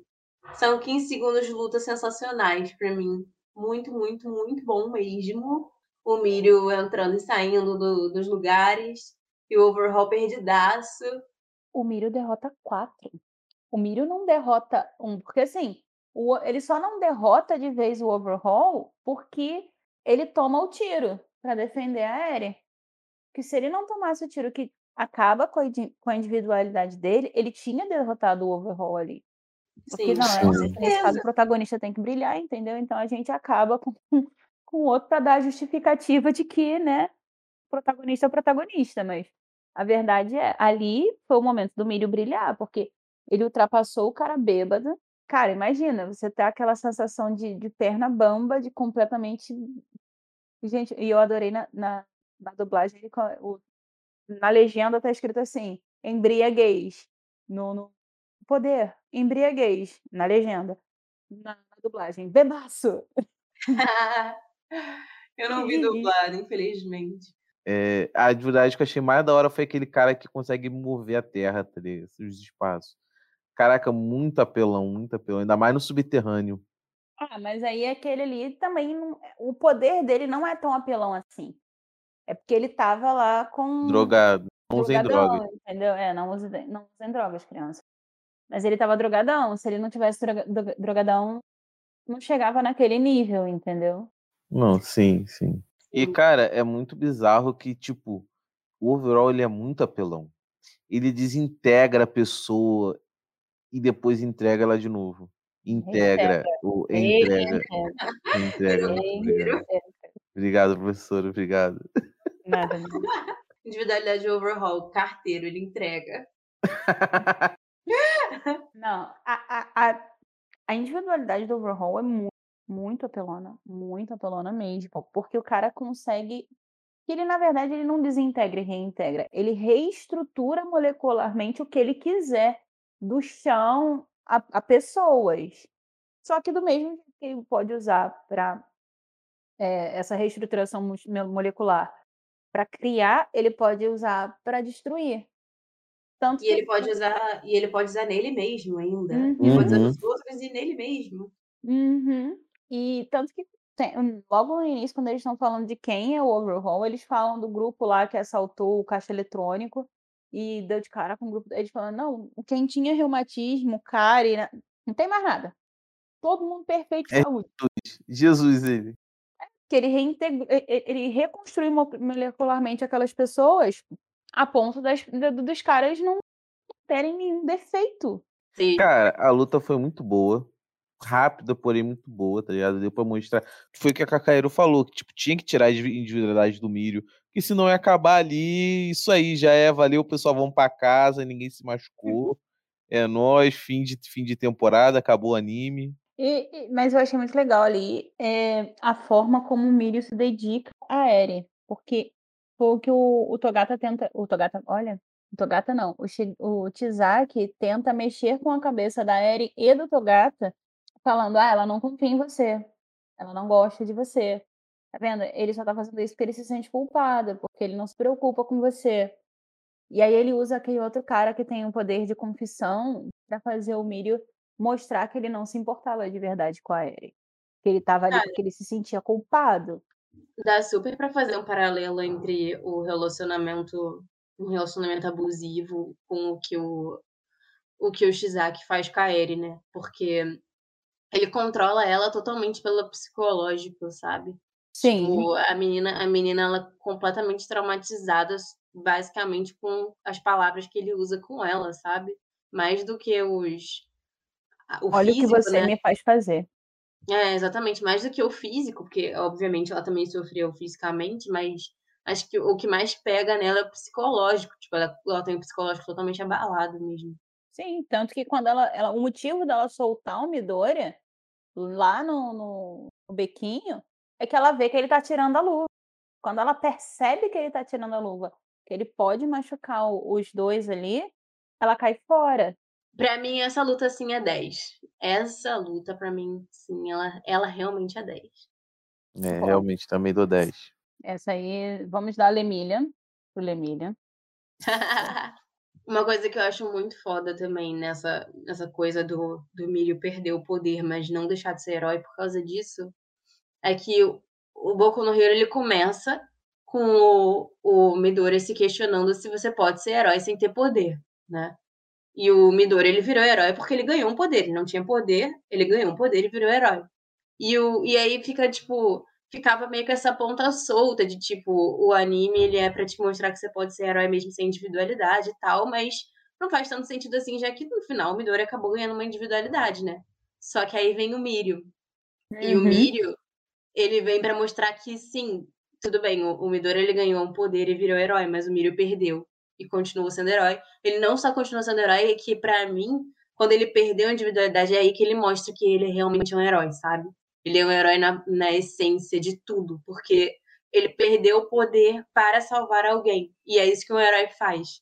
Então o Mirio, ele é a essência da- do ensinamento do anime, né? E essa cena dele é totalmente significativa por isso. Concordo, concordo aqui, porque foi sendo heróico que ele mostrou o quão herói ele é. E sem Sim. individualidade. E E, sem e- individualidade. e quebrando um pouquinho a linha do tempo, dá pra, tipo assim, quando o personagem lá tá morrendo, o Night Eye, ele, tipo assim, ele vê o futuro do Miro e ele fala, pô, você vai ser o maior herói. Vocês acham que ele vai ser o maior herói por atitudes heróicas que ele teve e que ele vai ter, ou por ele realmente recuperar a individualidade e ser um herói? Eu acho que os dois. Eu acho que os dois, porque eu acho que ele aprende, ele, ele começa a ser muito mais herói sem individualidade. Ele aprende a ser um herói sem individualidade e, eventualmente, ele consegue. é, já- porque o soro tá pronto. É. E, e o soro tá pronto. Eventualmente, eles vão achar, entendeu? E vão devolver a indi- a individualidade dele. Então, eu acho que um- em um momento pode até ser que ele recupere a individualidade dele, mas ele já vai ter mostrado de muitas outras formas o quão herói ele é. Sim. Sim, sim. Pô, mas eu acho que o outro Miro é um pouquinho mais maneiro. Quê? Fala que Miro. Que Mirio. Miro no teu cu e atiro. Eu não acredito que você fez isso no final do podcast. A cara de incrédula da Mari agora. tá vendo a cara Gente, de olha, incrédula da tá Mari. mais difícil, viu? Tá cada vez mais difícil. É, eu, queria, eu queria falar aqui agora um negócio que eu, que eu tinha falado lá no início, é, que eu tava pesquisando sobre a, a Xi, a Xie. Ai, que saco, eu não sei falar o nome das coisas. Calma aí, Xi, Xie Hasaikai. É, e aí eu achei uma, uma matéria, enfim, de um blog do, daquele Amino App, sabe? Depois eu vou colocar o link aqui para vocês lerem direitinho. Mas é, uma coisa que a gente sempre falava de Naruto, por exemplo, é que Naruto ele, ele se inspira em várias coisas é, da cultura japonesa e tal, e inclui nos personagens. E, o, e, e isso aconteceu também agora em Boku no Hero com, com, essa, essa parte do Shira Saikai, que eles foram inspirados nos oito, oito preceitos do budismo, que são basicamente, tipo, os oito preceitos são como se fossem, digamos assim, mandamentos para você meio que se elevar, sabe? E chegar num estado de pureza, e aí você tem que é, praticar esses, esses mandamentos, esses preceitos em uma época específica de, de observância e tal na religião, no budismo, né? E aí o Shira Saikai, ele é inspirado nesses oito preceitos, só que de uma forma quebrando, quebrando os oito preceitos. É, e aí cada, cada um dos, dos personagens do Shira Saikai representa um preceito. E aí tem o Kendo Rapa, que é o, o cara lá da, do boxe. Ele quebra o primeiro preceito, o primeiro preceito é não matar seres vivos. E ele quebra esse primeiro preceito porque, literalmente, ele mata todo mundo, né? A individualidade dele é, é lutar e ser muito forte, e ele já matava todo mundo nas lutas ilegais que ele praticava antes. Então, ele, ele quebra esse primeiro preceito. Aí depois vem o preceito 2, que é não tomar o que não foi te dado, que é aquele Toya, é, que é aquele personagem que a gente sabe o nome, o nome dele é Toya Setsuno. Ele corrompe esse preceito porque a individualidade dele é literalmente roubar. Então ele pega o que não é dele. E aí ele quebra esse, o segundo preceito. O terceiro preceito é não praticar atividades sexuais. Nesse caso, não tem muito como eles, colocarem isso no anime de criança, né?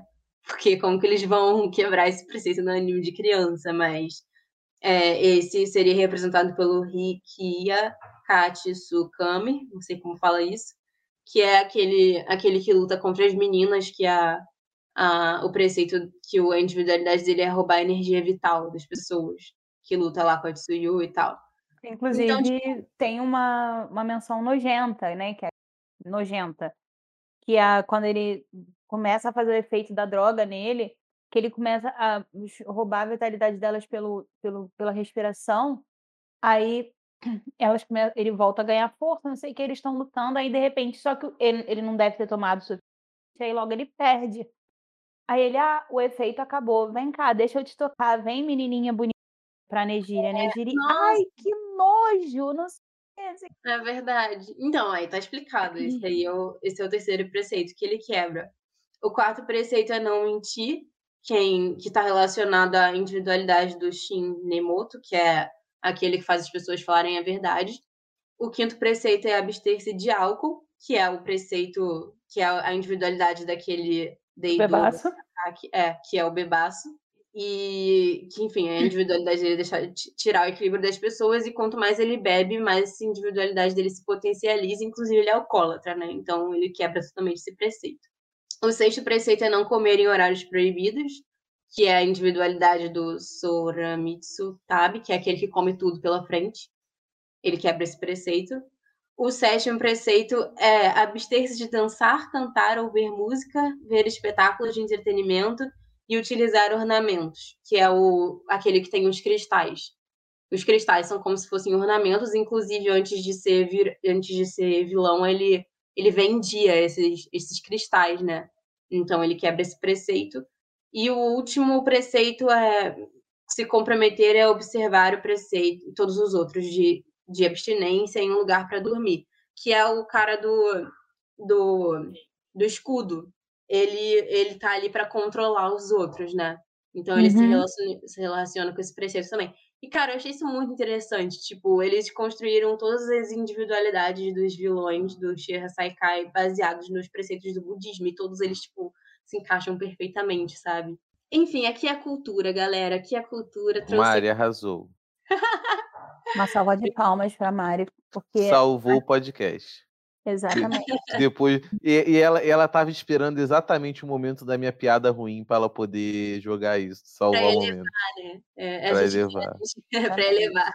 É, é, não deixou o amadorismo do Ale vencer.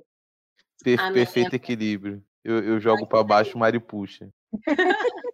Vamos Mas lá, então. gente. Finalmente, para encerrar, para encerrar esse episódio, a última luta do Midoriya contra o Shizaki. Pontos fortes e pontos fracos. Todos os pontos fortes que existem. Foi maravilhoso. E, inclusive, aquela luta tem cenas que usa, o que teve de orçamento e animação pra fazer aquilo não teve no anime todo de Nanatsu no Taizai. Mas enfim, é, eu amo essa luta. Ela é muito emocionante, porque é mais uma vez um, um Midoriya abraçando o Nindo, né, dele, mas ao mesmo tempo ele se entregando abnegadamente. Ele só toma, e eu acho muito bonitinho quando ele toma um susto. Ele, que poder foi esse? Que força foi essa que eu botei aqui, que nem eu tô entendendo. Aí ele, "Ah, usei 100%. Meu Deus, minhas pernas estão quebradas. É, sim. Cara, e assim, e, a, e o simbolismo dele lutando com a Eri amarrada no corpo com a capa do Mirio. Porque Uhum. ele, só, ele só conseguiu chegar ali porque o Mirio se sacrificou, e Uhum. sacrificou a individualidade dele, né? Então, tipo assim, é, sim, foi o, o Midoriya que derrotou o Shizaki, mas, mas o Mirio tá ali, tipo, literalmente, simbolicamente e tudo, porque e eles fizeram questão de mostrar isso simbolicamente mesmo na capa dele ali, que é tipo, o Mirio não está lutando, mas ele tá ali, tipo, em presença, em, em, em força, em tudo. E a, e a capa dele representa isso ali, sabe? Dele ter protegido a Eri com a capa dele, e no final o Midoriya consegue segurar a Eri e lutar contra o Shizaki por causa da capa do Mirio também. Então, tudo é E eu- lindo mesmo. Exatamente, eu acho que essa simbologia da capa também é legal, porque é o que é meio que uma das coisas que faz a Eri perceber que eles não vão desistir dela. Que naquela primeira vez, eles também não desistiram, porque eles estão ali de novo. As circunstâncias obrigaram eles a soltar a mão, sabe? Sim. Só Hum. teve uma falha nessa luta. Uma falha de continuidade. Vamos ver se é a que eu vi, mas vai, fala aí. Que ele joga o cara pro alto. Aí ele dá uns, dá, dá uns, dá vários socos nele e vai destroçando, correto? Uhum. Aí depois ele acerta o soco final, ele cai no chão. Quando ele Quando pra volta pro chão, ele ainda tá com aquele monstro inteiro. Uhum. Ele tá com o monstro inteiro. Aí você não sabe se, ele- se é mais é uma falha de continuidade, mas que também você fica, é uma falha de continuidade ou foi o, o Tizaki tentando se reestruturar, porque você vê que tem uma hora que ele cai como se ele estivesse morto, mas de repente ele dá uma tremidinha. Então, assim, Sim.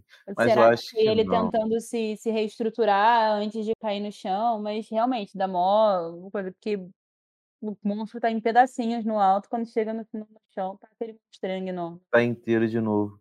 Eu acho que não foi restaurando, não. Foi realmente uma falha de continuidade. Mas é fazer o quê, né? A luta foi ótima, lindo. Que é linda. Eu, Puta olho bem desenhado. pois é. Parece o olho do Gojo, de tão, Gojo, de tão bem desenhado. O Sim. orçamento todinho do anime foi naquele olho. Que olho que vocês estão falando? O O olho do Shisaki. Do Ah, do Shisaki. Foi do Ah, na parte Shisaki. que ele vira a cabeça assim, olha, né, pra Uhum. ele. E olha Nossa. pro alto aí aparece o, o Midoriya lá estourado no samurai. E, Pô, mas o do Midoriya também. Quando ele quando mostra o, o poder subindo assim, o, o verde do poder no, sim. no olho, de- refletindo no olhinho verde dele. Cara, os olhos Olha. daquela cena estavam todos maravilhosos. O da Eri assustada, o olhinho assustado da Eri, mas pegando confiança no Midoriya. As expressões naquela cena são maravilhosas. E temos que dizer que no final o, o Midoriya só conseguiu ganhar porque o Aizawa foi lá e apagou a individualidade da Eri pra ele não, ela não matar o garoto, né? Então, mais uma vez, o Aizawa, até quando ele tá todo ferrado, quase em coma, ele faz Mas o Is- o Aizawa é muito pai. Você percebeu que desde quando ele. é, eu acho muito engraçado que a primeira apresentação do Aizawa é eu não gosto de vocês. Só que todas as atitudes deles em relação aos alunos dele são o oposto. Sim. É, outra parada que eu também gostaria de falar é que, tipo, depois os policiais falam, nossa, só não teve tanto dano assim. Que aí a Nejiri fala, pô, é porque ele jogou o cara pro alto e lotou com ele no ar, tá ligado? Que o Midori ele calculou, mesmo usando 100%, ele conseguiu calcular jogar o cara pro alto, depois rebentar ele no, no céu e jogar ele no buraco, perto do buraco que já tava tudo destruído. Então, muito foda. Essa é a parada do herói, né? Tipo, não causar dano. A Mari fez uma crítica que eu acabei esquecendo de comentar. Eu concordo que as lutas de Boku no Hero são menos calculadas, mas eu, eu acho que é porque elas são mais orgânicas, principalmente as desse arco. Porque eles não têm tempo, eles não estavam esperando nada do que aconteceu ali. Eles estavam esperando. Era um, é um grupo criminoso, não um grupo de vilões. Então, na cabeça deles, os caras vão tentar fugir, que é o que acontece de início. Então, quando eles é, têm que lutar, eles não tinham uma estratégia pronta, não tem muito como eles meterem estratégia ali. O, o maior estrategista, os maiores estrategistas ali foram o Night Eye, o Mírio e o Midoriya, que você vê que são os três que trabalharam como inteligência, porque foram os três que pararam e falaram assim, beleza, eu tenho que cair na porrada, mas eu tenho que pensar numa estratégia. É. E eles têm, eles têm limites, né? Uhum. Eles têm. É, cara, eu acho muito que o Boku no Hero ele vai muito no viés de um filme de ação, mas uhum. não um filme de ação, tipo assim, tradicional como Vingadores e tal. É no filme de ação mais tipo, duro de matar, esses filmes de missão especial. Porque, tipo, essa saga dá para ver que, tipo, eles não sabem. É realmente uma saga de, tipo, por exemplo, resgate, é, resgate de vazão de banco, tá ligado? De roubo de banco. Que os caras não tem como planejar, tem só que entrar e dar um jeito de resolver aquilo, tá ligado? É tipo um filme de ação de o duro de matar que o cara tá num prédio cheio de bandido e ele tem que sobreviver aquilo de algum jeito, tá ligado? E resgatar a pessoa que tá lá. É mais nessa vibe. Tenho que reagir, não tenho muito tempo para pensar. Exatamente. Algumas vezes eu vou ter que parar para pensar, mas a maior parte do tempo eu tenho que reagir. Na verdade, o maior estrategista é o Shigaraki, né? O Shigaraki é o. Sabe aquele meme que é um cara segurando o outro assim, aí vem outro que tá segurando, segurando, segurando, que é tipo, uhum. um tá manipulando o outro, que tá manipulando o outro, que tá manipulando. O Shigaraki é o que tá em cima. Porque ele, ele fez toda a operação lá pra, pra Toga e o, e o Twice participarem da, da Yakuza durante alguns, alguns minutos para um eles a, a própria Yakuza se destruir por dentro no final ele acabar com o maior inimigo dele até então, tipo, que estava atrapalhando os planos dele, que era o Overhaul. No final ele ainda corta o braço dele e assim, sai intacto, né? E ainda consegue pegar o, a, a, a mistura lá que eles fizeram para pagar a individualidade dos heróis. Então, tipo. 100% de aproveitamento. 100% é. craque da rodada, hein? Shigaraki foi o craque da rodada. Exatamente. E eu achei muito legal que partiu da toga. Falar assim: olha só, a gente tem esses heróis aqui que a gente não vai com a cara, e tem esse vilão aqui, tem esse cara aqui que a gente também não vai com a cara. Vamos fazer o seguinte: Vamos botar eles pra caramba. Se, ele, se morrer de um lado ou se morrer de outro, a gente tá ganhando de qualquer forma. Então, quem perder, a gente ganha. Sim. E, e eu achei muito foda que foi uma palhinha da, do plot do Twice, Twice, né? Que Twice ele é muito foda. Tipo, vocês vão ver. Esse é o. Esse é o poder, esse é o poder de uma mulher surtada, viu? É, a gente estava falando da questão do Mírio e do, do. Porque a gente. Que Mírio? Do, do Mírio Togata. Alexandre, não, não, Alexandre. do Mírio Togata. Eu não vou cair na sua, Alexandre. Eu não vou. Mas enfim. É... até perdeu, perdeu até a Amelia da meada. Eu consegui derrubar mais um convidado, Vitória. Enfim, a gente foi um fechamento de ciclo, de, de ciclo também para confirmação de que o Midoriya foi o escolhido certo. Porque até o simbolismo dele com a capa do Mirio é, um, é, é uma coisa que fez o Sir Night Eye, que pega pelo olho do Sir Night Eye. Eu tô te aceitando para te provar que o meu é melhor do que, o, do que você. Que o meu candidato é melhor do que você. E aí, ele vê o Midoriya brilhar, ele vê o Midoriya se entregar, ele, antes de ver o Midoriya brilhar e se entregar, ele vê o Midoriya, é, que o Midoriya tem a mesma essência do All Might. É, no final da primeira, da primeira reunião, quando ele tá falando, quando o Sir Night Eye tá falando com o Gran Torino, ele fala que ele reconhece que o Midoriya tem a mesma essência do All Might. Então ele já vai, conforme ele vai trabalhando com o All Might, ele, com o Midoriya, ele vai vendo o All Might no Midoriya. E aí, quando termina aquela luta, que, aquela luta toda, que ele vê o Midoriya ter o destino que ele tinha visto pro Midoriya, que era o de morrer, e ver o, Mi, o Midoriya com a capa do Mirio, é meio que a confirmação de que ele fala, o Mirio tá ali, mas o Midoriya é a escolha certa. E o, a última visão dele antes de morrer, a última coisa que ele viu foi o Midoriya, de previsão mesmo, Uhum. assim. Então, tipo, é, foi tudo pra, pra realmente mostrar pra ele. Meio que Não, foi ele assim, viu. A última coisa que ele viu não foi o Mírio? Que ele viu o A futuro do previsão dele, a, a- a última previsão dele foi o Midoriya morrendo pro Shizaki. Ah, não, eu achei que era a última visão, a última visão da vida dele. Não, a última A previsão última previsão antes da luta. E, Sim, sim. e, e aí, pra mim, foi meio que, tipo, ele pode morrer em paz, sabendo que, que o legado do All Might está, está em boas mãos, sabe? Assim, uma coisa, eu senti um pouco de falta de uma explicação mais plausível para o Midoriya ter conseguido mudar o futuro, né? É que ninguém percebeu, mas foi a Eri. Sim, foi. A É, Eri não estava na equação do, do, do, do Sir Knight. Porque a, é, quando ele tocou, ele tocou o Midoriya, mas a Eri estava com o, o, o, o Tizaki ainda. O- quando ele toca o Midoriya, que ele faz a previsão. e, a, Então, e a Ellie é tão forte, cara, que ela consegue fazer uma pessoa voltar tanto que ele que pode tu pode fazer a pessoa virar um macaco. Sim, ela, ela, ela faz a pessoa deixar de existir, como foi com, com o pai dela, ou se ela, se ela quiser, ela e- involui a espécie. Sim, é Então, bizarro. ela, ela tem o poder de reestruturar tudo. Enfim, gente, esse foi o episódio de hoje. É, queria agradecer muito a presença da Cacaíra, da Iana. É estranho chamar as pessoas pelo nome delas de, de, de enfim, o nome que elas inventaram. Mas O meu nome é inventário. é maravilhosa, né? Agregou tudo, entregou tudo, perfeita. Me deixei vencer pelo amadorismo. Em vários momentos. Falei demais. Fez até um resumo do que falar assim, ó. 10 de 10, 100% de aproveitamento. Sim, 100%. Obrigada. obrigada.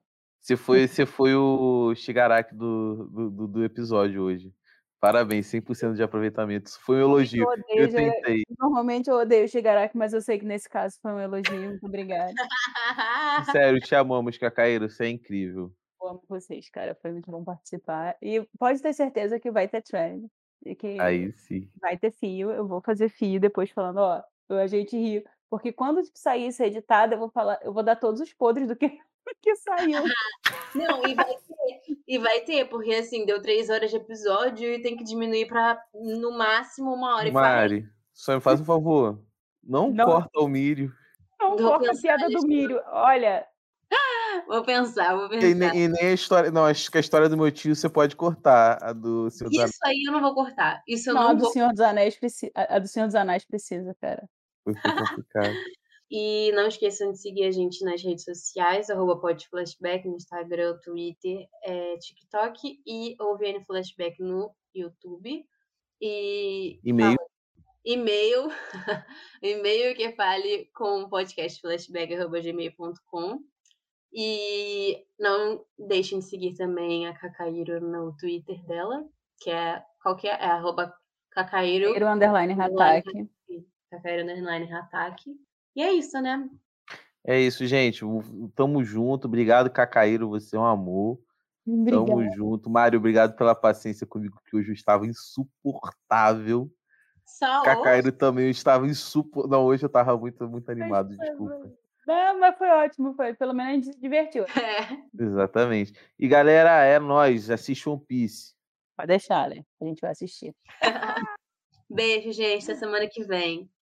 É, vou dar aqui tchau por Gabriela também. Beijo, gente. Até Beijo, semana galera. vem, viu? Foi um prazer. Assiste One Piece, é nóis. É nóis, é nóis. Beijo, gente. Tchau. Beijo.